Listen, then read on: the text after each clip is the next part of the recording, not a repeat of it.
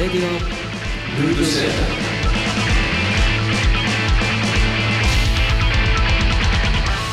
おはようございます。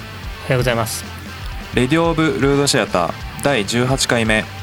この番組は音楽関連のホットなニュースや話題を中心に毎回さまざまなネタをピックアップしてトークする番組です。パーソナリティはルードシアターのあやととケンで。お送りいたしますいや今日ちょっとあのうん。ー断捨離をしまして。ちょっと急なんですけど。うん。結構前々から僕あのープレイステーション4をまあ、うん。全然使ってなくてうんまあちょっと売っちゃおうかななんて思って今日あの、某サイトでうん。1万5000円で出したんですけど送料込みで。安いね。あの瞬殺でした。1分後に買いますっつってポチッとされててっていうちょっとあのすごいなんだおおすげえなみたいな。1万5000円ってどうなの？一応そのサイトの、まあ、相場を見る感じ売れてる相場はだいたいその1万5000円からまあ高くでもまあ2万円以内ではうん。って感じっすね。その買われる金額帯としては。なるほど。だったんでまあちょうど1万5000円出しちゃおうと思ったら、うんはい。びっくりするぐらい早くて。もうっていう、はい。プレスプレステ4はやってないんだ。全くやってないです。で今日久々に あのー動くかどうか確認、うん。そう久々に開いてうん。おおやっぱ映像綺麗だなみたいな。っていう。もうその感想ってもう最初に開く時の感想だけどそれ。全然ほんもう本当に久々に開いたんでまあさ今度さはい。11月はい。PS5 が発売するわけだけど。あそうですね。それ狙いの今回 PS4 を手放したみたいな感じなの？ちょっと気にはなってますけどね。いや金額は安いと思うんですけどうん。転売のあのバカげた金額やばくないですあかーすごい問題になってるよね。やばいっすよね。ヤフーニュースでもはい。PS5 の予約ごたごたに乗じて転売100万超えみたいな 記事があったりとか なんかもう、まあ、これ買う人がいるかっていうもところだけどね正直そうっすよね。その金額を出してまで。まあ確かにねあの、は安くてねうん。このスペックでこの価格かみたいな感じのことは結構言われててはい。欲しいなとは思うけどはい。転売ヤーから買う買おうとも思思わない、まあ思わないですよね。まあ思わないですね業界ニュース。このコーナーは音楽業界のホットなニュースを紹介しトークするコーナーです。今回は AirPods Pro の新機能についての記事を紹介したいと思います。今回紹介するニュースはこちら。AirPods Pro のファームウェア更新。空間オーディオと自動切り替えが実現。この記事は Engadget で紹介されてた記事になります。アップルが9月14日かっこ米現地時間。第2世代 AirPods および AirPods Pro 向け最新ファームウェア。3A283 をリリースし空間オーディオや自動切り替えを導入したと報じられています。ということなんですけれどもはい。今回 AirPods Pro うん。と AirPods のまあファームウェア更新によって追加された新機能、はい。まあ、空間オーディオと自動切り替えということなんだけど、うん空間オーディオに関しては AirPods Pro のみの機能にはなるんだけどはい。空間オーディオっていうことで、はい。まあ、立体音響まあドルビーアトモスって言われてる、まあ、企画があるんだけどはい。それをまあ疑似的にサラウンドでまあ再現するみたいなうん。機能が AirPods Pro について、まあ、AirPods Pro に内蔵されてる加速度センサーとジャイロセンサーっうん。ていうのがあってはい。まあそれが頭の動きをトラッキングして頭をこうどの方向に動かしてもこう音場が追従するみたいな。うん。まあ、空間オーディオに対応した映像コンテンツのみまあ体験可能にはななるんだけど、実際今現状だとアップルのサブスクリプションサービスの AppleTV プラスの映像コンテンツでしかまあ体験できないっていう感じにはなってるんだけど、はい。まあ、これがなかなかすごいわけですよ。はいまあ、実際に AirPods Pro を所持してるんでうん。ファームウェアのアップデートをして実際に体験してみたんですけど、はい。あのイヤホンなんで2ちゃんしかないわけですよ実際は、うんうん。LR の。で LR のこの2ちゃんだけでここまで疑似的なサラウンドを表現できるっていうのはうん。なかなか大したもんだなっていう。っおおていうところで、まあ、実際にねその5.1ちゃんとか7.1ちゃんのまあリアルなサラウンドスピーカーにはまあやっぱ勝てないんだけどあまあ疑似的に再現してるだけなんで。あはい。でもやっぱちょっとこうサラウンド感は疑似的に体験できるんでうん。それはすごい技術だなと思って。うん。まあただ個人的には、まあ、サラウンド感っていうよりはうん。そのトラッキング性能。うん。頭を動かした時にこう音場が追従するみたいなその機能の方がすごいなと思って。例えばこう iPhone で映像を真正面向いてこう見てるうん。時にうんうん。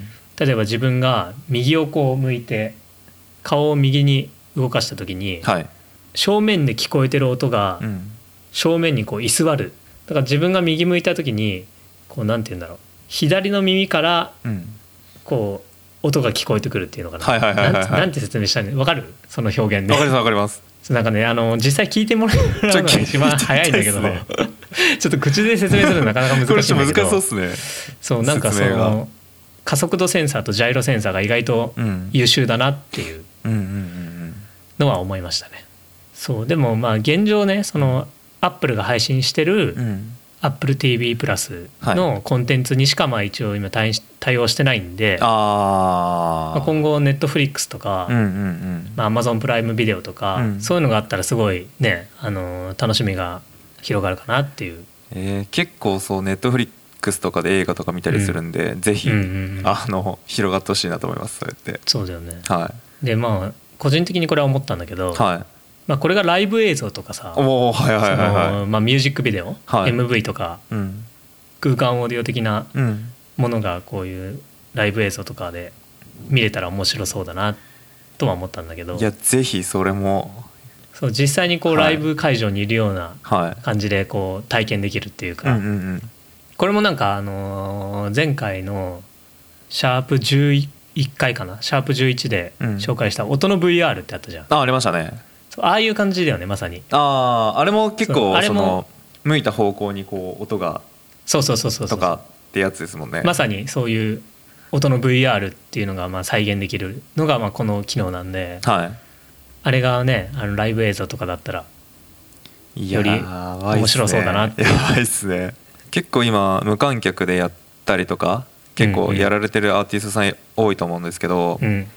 そういった機能があればより無観客でやったとしてもうん。自分たちがこう聞いてる側としては直接そのライブに行ってるような感覚に陥りうんうんやすそうな感じしますよね。うんうんそうだね。はい。臨場感を感じれる配うんうん。信ライブというか、はい。そういう感じにはなりそうだよね、そうですよね。確かに生配信とかでもこういうのができたら面白いけどあね。い、面白いですねそれは。うん、あそうなんです。あすごいな。でまあ一応補足として、はいまあ、この空間オーディオを使用する条件っていうのがあるんだけど、はい。端末側はあの iOS14 もしくは iPadOS14 にしていること。うんで、まあ、AirPods Pro は当然ながら最新ファームウェアであることうんっていうのがまあ条件なんだけど、はい。なので現状は、ね、iPad と iPhone でしかまあ使えないっていう。そしたらですね。その iPad とか iPhone 以外でも広がってほしいですね。MacBook とか iMac とかそうだね、うん。Mac とかでもこの機能が使えればうん。より楽しめるかなとは思うんだけど。うんうんうんうん。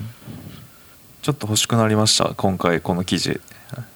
いや僕まだ AirPods AirPods Pro 持ってないんで、うん、はい。欲しいです。でも一回その臨場感今回のこのね臨場感をすごく味わってはみたいと思います、ああそうだね、はい。まあ、今度また、はい。ね、あの会う機会があればあぜひはいお願いします。その時にちょっとあの体験してみてください。はいお願いします。ということではい。以上業界ニュースでした。レディオルードシアタここからはテーマトークのコーナーです。今回トークするテーマですが今回はアニメソングについてです。アニソン聞く？アニソン聞きますよ。なんか割合ここ最近ねやっぱネットフリックスを見始めてからアニメを見る機会が多くなったんでうんうんうんやっぱそれ関連でやっぱあこの曲いいなって思うとやっぱ調べたりはするかなって感じですね。なるほど。はい。俺も結構アニメ声優さん結構好きなんで。はいアニソンはかなり聞くんですけど、まあ、最近ね、まあ、はい。Spotify も、とかも入ってるんであはいはいはいはい。結構ユーザーさんが作成したこう、うん。アニソンプレイリストみたいなの結構上がってたりするんですよ。はいはいはい。なんでそういうのを結構聞いたりとかうん。するんですけど、はい。まあ、最近ね結構アニソンっていうジャンルがうん。確立しつつあるっていうか、うんうんうんうん。ジャンルとしてこうね成り立ってる感はあるんで、ありますね。なんか CD ショップとか行ってもアニソンっていうコーナーがやっぱああるわけじゃないですか。そうかそうっすね。うんうんうん。なんかこう j p o p ロックうん。ジャズみたいなこうくくりがある中でうん。アニソンみたいな、ありますよね。ありますあります。そういえば。なってるんで、はもうある種ジャンルとして確立しつつあるんですが、うん。まあ言うてもね、うん。アニソンって一括りにされちゃってるけど、まあ、その中にはさまざまなジャンルがねこういろんな楽曲があるんで、ありますねまあ、いわゆるこうミクスチャーっていうジャンルうんなのかなっていう感じはしてるんだけど、だから結構こうねそれこそさっき言ったように Spotify のアニソンプレイリストとか聞いてると、まあ、いろんなアニソン聴けるわけですけど、はいはいはい。いろんなジャンルの曲が聴けるっていう感じなんで、うんうんそこもなんか面白いなっていう。うんうん。僕もあの YouTube とかうん、でなんかアニソンベスト100とかめっちゃこうあるあるじゃないですか。あったりするんですけど、プレイス結構いろんなジャンル入ってますよね。本当にアニメソングみたいなのもあれば、ゴリゴリのロックもあったりとか、いろいろ聴けるんで。そういうのが面白いよね。うん。面白いですね。なんかちょっとアーティスト目線で言うと、はい。あの自称アーティストなんですけど まあアーティスト目線で言うと。あの自分で例えば曲を書く時とかに、はい。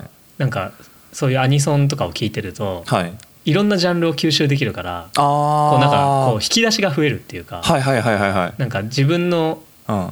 こう曲を作る時にうん。いろんなアプローチが思いつくっていうか、うんうんうんうん。それはなんかアニソン聴いてたからかなとか思ったりとかなるほど。のはちょっと感じるんではい。アニソンっていいなっていう。まあちょっとここでねうん。突然なんですけどはい2人でちょっとアニソン自分的にアニメソングランキングみたいなのを考えてきたんで あの超絶急なんですけど。ちょ超絶級っすね。っとここで紹介したいなと思うんですけどはい。これ需要ありますかね？あると思います。ちょっと需要あるっていうのを信じてはい。ちょっとこのパーソナリティ2人のちょっとアニメソングランキングをね紹介したいと思いますので、はい題して「誰得？自分的アニメソングランキング。おお」おおですね。ということではい。ここはちょっと綾人さんの方から。あ早速はい。行かせて。ちょっとランキングを紹介してもらおうかなと思うんですが、はい行かさせていただきますね。よろしいですかね、はい。はい大丈夫です。今回はあの3位からはい。あのベスト3をちょっとね紹介していこうかなと思いますはい。ということで綾人さんの第3位は何でしょうか？はい。それでは第3位 WANDS で真っ赤なリップ、えーこちらは、えー名探偵コナンのオープニングになっています。名探偵コナンですか？名探偵コナン。なんですけど、真っ赤なリップは、うん。はい。多分ここ最近のオープニングですね。そうだよね。であのコナンがこう踊ってるやつです、オープニング それこそね、うん。あのー今日の収録日がコナンのオンエア日なんですけど、はいはい。ちょっと見たんでですよ。あ見ました？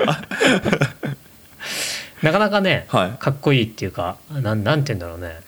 なんかコナンっぽくないっす。名あ探そうだね。う。ん、コナンっぽくない感じだよね。そう。なんかフュージョンっぽい。フュージョンっぽいよね。そうそうそう。そうそうそう。なんかおしゃれロックというか。あそうそうそうそう。なんか WANDS っぽくない感じもあ WANDS っぽくもないですね。する。っぽくないですっぽくないです。なんかまあ WANDS っていうとちょっと昔の楽曲のイメージが強いんでうんうんうんうん。個人的には。なんか音楽のテイストがちょっと変わったなっていう印象を受けたかな。あれですね。ボーカルがうん。今変わったんですよ。う変わったん変わってそうだよね、うん、そう新しい上原大史さんっていう人がうん。今ボーカルやってるんですけど、うんうんうん上原さんもいい声してますよね、えめちゃくちゃいい声してますよ。うん WANDS いいと思います。あありがとうございます。でちょっと ほ補足なんですけど。うん。この上原大史さんはまた別のバンドやってるんですよ、あそうなんだ。そう。しかも VK バンドっす。あそうなの？そう。へえちょっと紹介していいですか？うん。ちょっと名前が長いんであれなんですけど。うん。えっと真天地うん。開闢集団ジグザグっていうバンドなんですけど。この上原大史さんはこちらのバンドだとみことっていう名前で、えっと、ボーカル兼ギターやってるんですよ。へえあギターもできるんですね。あのめちゃくちゃかっこいいんでぜひ聴いてください。おお、はい。ちょっとじゃあ聞いてみます、はい。あのめちゃくちゃかっこいいっす。あの WANDS から想像できないですよ。いろいろやまた違うですね。テイストが違うんで。で、うん、おすすめです。はい。なるほど。ちょっと聞いてみます、はい。お願いします。ということでじゃあ第2位の方を。はいお願いします。ちょっとあの第2位と第1位が、うん。えー同じ監督さんが作ってる、うん。えー短編のアニメ映画のものになるんですけど、う。ん。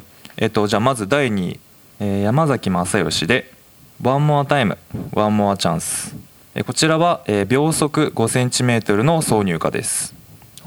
あじゃあ続けて1位もいいですか、うんいいよ。えっ、と1位は、えー畑基博さんで「レイン」でこちらは琴の葉の庭の挿入歌です。おおどっちも見てないです。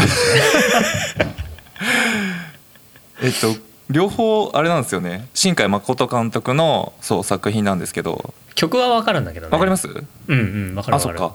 いやどっちもいい曲なんですよね。どっちもいい曲だね。そうなんですよ。でどっちもいい作品なんでぜひ。あの むしろあれなんだ。アニソンだったっていうのがし知らなかったっていう。あそうなんですか。畑基博さんは個人的にめっちゃ好きなんで、あですよね。あのすまあどっちもそうなんですけどすごいあの映画に合ってるんですよね。あうーん。いやでも本当畑さんいい歌声ですよね。声がまもうたまらんっすね。本当にいい声ですよね。あ本当になんだろう。こう落ち着く声というかいやなんていうんですかね、うん。その声質がまた。あのドラえもんのあ。映画の主題歌の「ひまわりの約束」とかも、あもうたまらんですね。ね、すごいいい曲で。はい。めちゃくちゃいい曲ですね。ああいいですね。まあ、畑さんの曲全部いい曲ではい。カラオケでも歌わせていただいてます。じゃあ僕もこれを機にちょっと畑さんの曲が歌えるように。ぜひあの、はい。い、ろいろ聴いてください畑さんの曲、はい。わかりました。全部いいんで。はい。じゃあ続いてケンさんですね。はい。はい。じゃあ私のベスト3を紹介します。はい。第3位「チコ with ハニーワークス」で「世界は恋に落ちている」これは「アオハライド」っていうアニメのオープニングなんですけど。ちょっとごめんなさい。存じ上げてないです。わかんないです。から そうですよね。まあハニーワークスっていううん。あのークリエイターユニットがあるんだけど、はい。まあ、そこのハニーワークスさんとあとチコさんっていうまあボーカリストがコラボしたユニットでうん。で、まあ、ハニーワークスの手掛ける曲が結構やっぱいい曲が多くて。でこのチコさんとやってる「チコ with ハニーワークスうん」が結構ロック寄りっていうのかな。うん。割とそういうかっこいい系の曲が多くてはい。結構フレーズとかリフがかっこよかったりとか。うんするんですね。うんうんで結構聴いてて気持ちいい曲が多いんで、うん。うんまあ、その中でも「世界は恋に落ちている」結構いい曲なんで、へえ世界。まあ、この楽曲に関してはまあそんなにかっこいい系ではないんだけど、はい。割と落ち着いた感じの曲なんだけど、うん。まあ、歌詞もいいしうん。歌メロもいいしはい。いい曲なんです。でこれあの YouTube のはい「THEFIRSTTAKE」っていうはいはい。あるじゃないですあかりますねさまざ、まなアーティストがマイクを前にこう一発撮りでパフォーマンスするみたいなチャンネルがあるんですけど、はい。まあ、その「THEFIRSTTAKE」でもうん。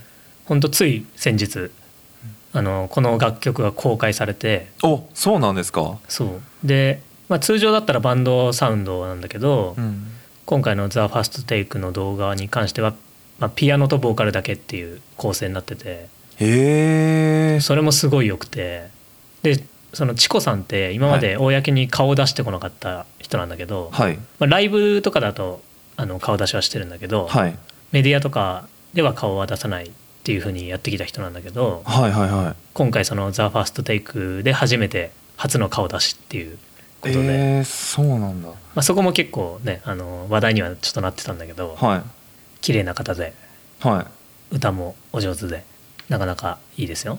なんでぜひ YouTube の「THEFIRSTTAKE、ね」世界は恋に落ちている見ていただけるとチコ with ハニーワークスの良さが分かるんじゃないかなっていう。ちょっと聞いてみます。ぜひ聞いてほしいんですよ。はい。まあ、ちょっとまあ話はちょっとそれますけど「THEFIRSTTAKE」結構いろんなアーティストさんが結構はい。一発撮りでパフォーマンスしてうん。動画上げてるんですけど、はい。なかなかこのチャンネル面白いよね。いやもう僕愛用してますねこのチャンネルし愛用。そう僕も愛用してるんですけど、はそれこそねリサさんとか、ね、あリサ歌ってますね。げてたりとか、い。はあれもすごい良かったよね。いえー、よかったっす。ね。はなんかあのマイクもなかなかいいマイク使ってて。なんかすごいこう、は息遣いとかもすごいちゃんとこうキャプチャーしてるんですよね、いはいはい。なんでこうすごい臨場感があるように聞こえるというか、うんうんうんうん。めちゃくちゃいい録音だなっていう そういうとこばっか聞いてるんですけど。いや本当音がいいっていう、うんうんうん。本当にいいチャンネルだなっていう。ぜひねあの「世界は恋に落ちている」聞いてみてください。いやもう聞きます。はい。はい。じゃあ続いて第2位いっていいですか？はいお願いします。第2位「レイザー睡蓮」で「アンストッパブル」こちらはバンドリの曲ですね。うんうん。過去の回でも一回話したことあったんですけど、まあ、バンドリめっちゃ好きなんですよ。で、うんはい。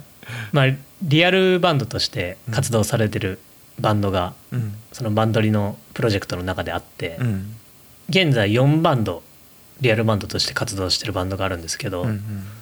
まあ、その中のレイザー睡蓮っていうバンドがうん。個人的に一番好きなバンドで、うんまあ、レイザー睡蓮の頭文字を取ってラスっていうふうに呼ばれてるんだけどへえラスがめちゃくちゃかっこよくてでもパート構成はベースボーカルうんうん。とギターとうん。キーボードとうん。DJ とドラムっていう構成なんだけど、おのいいですね。DJ もいるんですね。そうそうそう。でもともとまあこのバンドリを手掛けてるブシロードっていう会社の、まあ、木谷会長っていう方がいるんですけど、まあ、当初そのラスは女性版ワンオクロックを目指してるっていうあ言ってては楽曲のテイスト的には、まあ、ロックと EDM をこう組み合わせたようないテイスト。なんか今風のロックサウンドっていうかうん。結構こうピコピコ系っていうの。あ割と重低音もこう聴いててーうん。気持ちいいサウンドなんですよね。以前あれあのレイザースイレンの曲を多分ケンさんから聞かせていただいたことがあると思うんですけど、うんうんめちゃくちゃかっこいいですね。かっこいいんですよ。レーザー睡蓮本当にうん。こう今風な感じでかっこよくて、うんうん。なんか、まあ、さっきも言ったように女性版ワンオクロックを目指してるっていう当初、まあ、言ってたんだけどまあななんだろうな。どっちかっつったらこうラスベガスっぽいあ感じ。ら。ーうん。うんわかります。かなっていうサウンド的にはね、うん。なんかそういう感じの楽曲が多くて。うん。フェスとかでも結構乗れるし、うん。まあ、ライブも見に行ったことあるんですけど。うんやっぱ結構頭振ってサークルモッシュ起きてみたいな、あへえそうそうそう。結構そういう感じのバンドではかっこいいんですよ、まあ、今回アン「アンストッパブル」っていう曲をあげたんですけどい、うん、ラスは他の曲も全部かっこいいんではい。ぜひ聴いてみてください。はい。では続いて第1位を紹介します。はい。第1位宮崎あゆみで「ブレイブハート」こちらあのデジモンアドベンチャーの挿入歌ですね ケンさんデジモンめっちゃ好きっすもんね。やっぱねデジモンは外せない。あのはい。全アニメの中で一番好きなんではデジモンは。やっぱ。1位はやっぱねデジモンじゃないとダメなんですよ。い なるほど。まあこの曲はねあの、はデジタルモンスターのまあアニメ作品第1号の、まあ、デジモンアドベンチャーうん。の中の進化の時のシーンで使われてる挿入歌なんだけど、はもう単純にもういい曲。いいい曲っすね。うん。いい曲だし、はやっぱこうね勇気をもらえるようないうん。感じだよね。うん。まあこのうちらの世代だったらちょうどこうデジモンアドベンチャー世代なんで進化の曲って言ったらなんとなく分かってくれる人が多いと思うんですけど。いや本当にデジモンの曲って、うんまあ、結構やっぱデジモンシリーズ、まあ、何作品かあるんだけど、どれもやっぱいいんですよね。オープニングエンディング曲はもちろんですけど、まあ、キャラソンとか挿入歌ももういい曲だらけで、まあ、正直もうデジモンソングランキングができるレベルなんですよ。僕の中では。もう全部デジモンの曲で埋めたいぐらいなんですけど、うん。本当は。それぐらいねデジモンの曲っていい曲多いんでうん。改めてねあのデジモンの曲聴いてもらえるとねうんデジモンテイマーとしてはやっぱ嬉しいかなと思うんで。ぜひ。はい。聴いてほしいですね。はい。僕あれですよ。デジモンのあのあの曲あの曲あの挿入歌が好き。挿入歌っていうか進化する時の曲なんですけど、ガトリングガン持ってるデジモンいません、パイルドラモンね。ああそうそうそうそうそうあの時あの進化の。進化ですね。ジョグレス進化の曲ですね。それですか？あれですね。ビートヒットだ。ビートヒット XV モンとはい。スティングモンがジョグレスするときにはい。流れる曲なんですけどその,、はい。そのまあパイルドラモンになるときに、はい、パイルドラモンになる CG とうん、その Beat Hit の曲がすごい合ってて、確か合ってますね。合ってます合ってます。気持ちいいんですよね。気持ちいいですね。デジモンアドベンチャー02もいいんですよ。あそれ02なんですね。そうそれゼ02なんですけあそうどなんだ。02うん。からチョイスするっていうのはなかなかコアだね すごい覚えてるって曲曲っていうかそのあれがちょっとそこなんですよね。パイルドラモンになるとこ。ということでお送りしてまいりました。はい。誰得自分的アニメソングランキングですが。いかがでした？今回選んでみて。いや選びきれないですね。正直。結構きついよね。きついっす。なんかやっぱアニソンいい曲多すぎて、はい。ベスト3を選ぶのはなかなかねそう。大変ですよねなんか改めて忘れてるけどあれですよね。もっと他に1位があったりとか。ああそうだね。いい曲。いい曲があったりする。確かにね。そう。この後にあこの曲あったみたいなのとか出てきそうだね。あありそうっす。ありそうっす。ありそうっす。やっぱ絞んないとダメですね。そうっすね。もう次回はじゃあもうはい。デジモンソングランキング、やっちゃいますか。う んぜひちょっとやりましょう、はい。やりましょデジモンソングランキング。う島さんだけやりましょうということであの皆さんもねぜひ好きなデジモンソングありましたら教えてください。以上テーマトークのコーナーでした。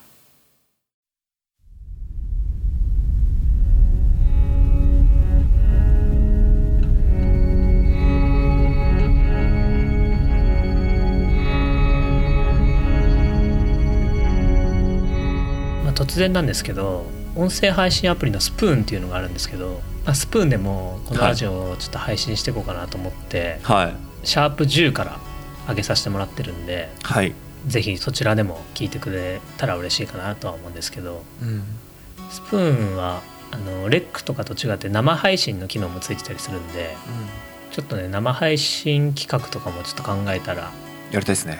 なんかどっかの機会で生配信もできたらなとは思ってるんでその時が来たらちょっとまた告知します。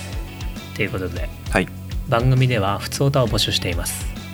ツイッターで「ハッシュタグシャープルードシアター」をつけてパーソナリティへの質問や話してほしいトークテーマ番組の感想など何でも OK ですのでどしどしつぶやいてください。ルードシアターの公式ツイッターアカウントへのリプライや DM でも受け付けていますのでお気軽にお寄せください。またこの番組はルードシアターの公式 YouTube チャンネル音声配信アプリレックそしてスプーンでも配信しています。レックでは番組を聞くページにある質問機能でスプーンでは各回のえーコメント欄にて質問やコメント等をお待ちしております。レディオ・オブ・ルードシアターここまでのお相手はあやととケンでした。それではまた次回。バイバイ。バイバイ